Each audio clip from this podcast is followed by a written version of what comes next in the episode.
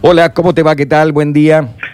Buen día, ¿qué tal? ¿Cómo estás? Bien, allí andamos. Bueno, ayer lo escuchaba al ministro de Economía en Corea del Medio, un programa que ayer empezó el ciclo 2020, ya finalizando el 2020. El 2021 arrancó.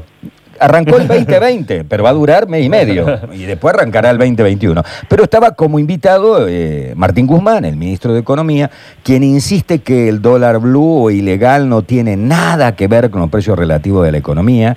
Y nos pasamos la semana, Juan Luis, hablando de que había aumentado de un saque el 30% de los perfiles de aluminio, el 42% de agosto hasta ahora el hierro, el cemento no sé cuánto, la informática ni te cuento. Digamos, ¿Será porque eh, durante mucho tiempo no estuvo viviendo en Argentina?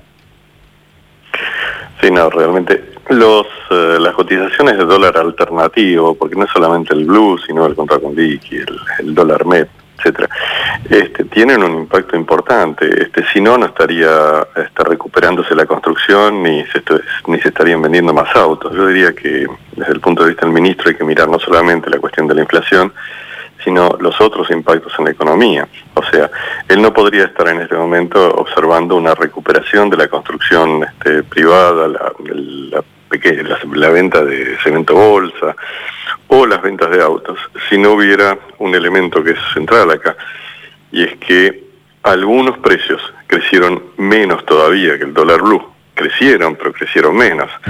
Y que los precios crecen, este, bueno, no hay ninguna duda. Este, tenemos una inflación en torno del 3% mensual hasta aquí, este, básicamente este, impulsada no solo, no solo por el dólar oficial, que también ha crecido alrededor del 3%, sino por la brecha. La brecha pega en, en todos, eh, no solamente en los precios actuales, sino en los precios futuros. Así que eh, la, la preocupación de tanto del Banco Central este, cuando toma sus medidas como la del ministro está todos los días en la brecha porque es el reflejo de que uno tiene este, una, un desequilibrio en la economía que tiene que resolverlo y a eso están abocados este, este pensando en ese tema aunque no están pudiendo este, dominar la situación, ¿no? Esa es la situación hoy.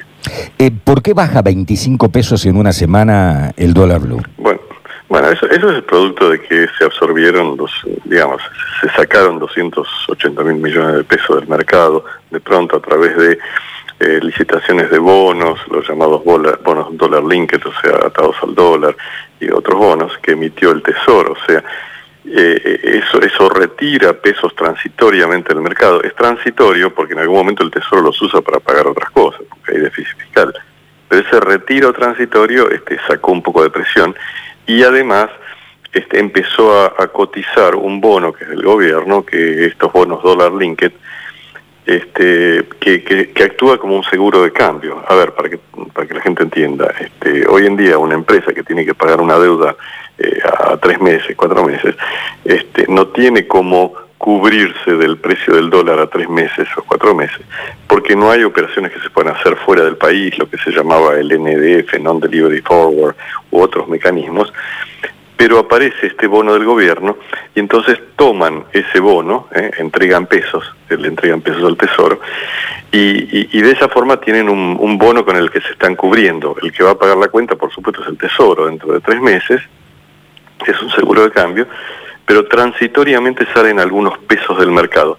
Esa es la razón, eh, mientras sigan emitiendo estos bonos, este, puede haber un poco de restricción hasta que, hasta que el Tesoro empieza a emitir nuevamente, porque en noviembre y diciembre, sobre todo diciembre, tiene que emitir mucha plata, tiene que pagar muchas, muchas cuentas. Se habla de 100 mil millones de pesos, ¿no? Bueno, 100 mil millones es lo que eh, el... Eh, no, no, 100 mil millones es... Eh, probablemente se va a emitir... Lo que van a gastar en gasto social, nada más. 100 mil millones es lo que sí, Lo que van a gastar, el, el, exceso de emisión puede ser el doble de eso. Este, o sea, diciembre es un mes complicado, digamos, eso eso lo sabemos, este, pero por ahora, digamos, esta, esta es la situación. Por eso baja el dólar transitoriamente, ¿no? Bien, ¿cómo ves el, futuro inmediato, digamos? Esto de Guzmán, ¿es plan? Porque ayer decían el plan Guzmán, ¿no? En Corea del Medio. ¿Hay plan económico? Eh, se, podría decir que hubo un esbozo de hacer algo, de reaccionar a través de, este, digamos, de, salir este, a, a rescatar pesos transitoriamente, como te estoy diciendo, Eh, no es un plan porque el plan debería incluir, este, bueno, un programa de qué voy a hacer en los próximos meses en materia del, gasto público. Todo acá el problema está en el exceso de gastos sobre ingresos. Podría llamarse plan en la medida que empiecen a este, dibujarse algunas medidas. Por ejemplo, bueno, voy a ir marcha atrás con tal medida del impuesto a, la riqueza. Bueno, voy a este, tener una política de gasto para los próximos meses más prudente. Eso se podría llamar un plan eh, transitorio, plan, plan recontra picapiedra, como le diría este Carlitos Melconian, o sea, un plan muy, muy este, preliminar. Hasta ahora otro plan no hay, porque el problema central es que no hay una dirección política de eh, recortar este, el gasto y de, frenar esta expansión del gasto. ¿no? Ese es el problema central. Bien, el problema es que ¿Es político? Eso te quería preguntar. ¿Es más político que económico el tema del dólar que se va por las nubes? Esa falta de confianza. ¿Es falta de confianza en lo que en Guzmán o en la política? Mira, yo creo que es, eh, es un tema que es esencialmente de política, porque lo que se sabe es que no hay ministro que pueda hacer cosas independientes de lo que el, presidente y la política le autorice.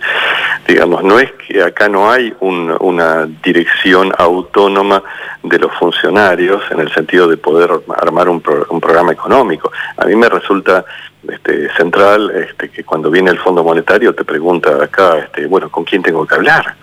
Porque está bien que tienen que hablar básicamente con el ministro de Economía y el presidente del Banco Central, porque son los que firman un acuerdo con el fondo. Pero, pero no está claro que sean funcionarios, este, eh, digamos, que puedan tomar decisiones independientes. Así que yo diría, el gran problema es político, el gran problema es que no hay, eh, digamos, una coalición política este, unificada y, por lo tanto, este, digamos, el, ministro está eh, huérfano de apoyo, por más que le ha dado un poco más de apoyo últimamente, pero le ha dado apoyo al ministro Guzmán, el presidente Fernández, este, en desmedro del presidente del Banco Central, de modo tal que es una cuestión este, menor para lo que se necesita en este momento. ¿no? Mm. Y el posible acuerdo político del que se habla, que inclusive reclama en su nota Cristina, etcétera, etcétera, ¿es más para la tribuna que algo real o vos crees que es posible? Digo, ¿no? Con la, la oposición dividida como está en el ala de los más moderados y de los halcones y con el problema que vos acabas de escribir claro también que tiene la coalición de gobierno. Sí, es, difícil hablar de un, eh, de un, de, un, acuerdo político cuando vos deberías tener un acuerdo dentro de la coalición gobernante, primero para ir a tener una, un, acuerdo con la oposición. Es cierto que la oposición está fragmentada también, pero no importa que vos tengas una oposición fragmentada si vos tenés eh, como, como mayoría gobernante tenés este, la posibilidad de, eh, por lo menos, este, definir un, programa de acciones que debería ir mucho más allá del corto plazo. Acá no se trata de corto plazo, me refiero por lo menos ir a, los próximos dos o tres años. Eso es el, el tipo de acuerdo que vos necesitas para otorgar una mínima confianza de que dentro de, un año no vamos a caer de nuevo en default. O sea, lo que el mercado está este, temiendo en última instancia, es que este, en el fondo perdiste tiempo este año, o sea, desde el punto de vista, no solamente por el tema de la pandemia, sino porque hiciste un acuerdo con la deuda que no vas a, ni siquiera ese acuerdo vas a poder cumplir dentro de un año. Entonces, eh, digamos, me estoy refiriendo a cuestiones básicas de relación con el resto del mundo, ¿no? Eh, por esa razón la gente, bueno, por, por eso las reservas caen, vos no tenés crédito internacional, etcétera. Esa es la incertidumbre básica que hay y que requiere, por supuesto, este, digamos, un, cierto acuerdo político en Argentina para poder tener eh, una conducción eh, técnica de aquí a los próximos tres años que nos permita eh, llegar a un, a un, cierto equilibrio, un equilibrio mejor que el que tenemos, ¿no? que es bastante malo. está claro. La mayoría de la gente que se está comunicando con nosotros pregunta si el dólar ha encontrado ya un piso o va a seguir bajando. Se ve que hay gente que ha comprado a lo mejor dólares a 180 o a 190 que está preocupada ahora porque está a 170. No, bueno, pero eh, no, te olvides que acá hay inflación de, de, 30 y pico por ciento, que, pronto va a ser de 40 y pico. Es decir, vos tenés inflación, de modo tal que no, no, la cuestión nominal, el dólar puede caer a 180, puede caer, si querés, a 170, hasta que rebota y, vuelve a niveles anteriores o lo supera. Eh, digamos, no es que no es que acá tengas eh, garantizado que va a haber una convergencia al dólar oficial de 80 pesos. Este, digamos, esas convergencias solo se podría lograr si vos tuvieras un programa muy, muy este, firme, económico, etcétera, tuvieras un respaldo internacional, vos para salir del tequila, de la crisis del tequila, eh, tuviste un acuerdo internacional que te ofrecieron 30 mil millones de dólares. Yo te pregunto, ¿vos ves en el horizonte algún escenario donde pueden aparecer el equivalente de 30 mil del año 95, que serían este, 40 mil o 50 mil millones de dólares para respaldar a la Argentina por los próximos años? en la medida que no lo veas, vos necesitas este, un programa económico que en este momento esta coalición no, está no lo tiene disponible. Por eso yo te diría, eh, vamos a ver oscilaciones, mucha volatilidad en los precios de los activos. Nadie tiene comprado este, la garantía de que si compró a, 180 este, no va a caer a 170 este, o no va a subir a 190. Esas garantías no están dadas. Bien. Juan Luis, te agradecemos muchísimo el contacto telefónico, como siempre, muy claro. ¿eh? Muchas gracias. Gracias a ustedes. ¿eh? Juan Luis Bor, hablando con nosotros.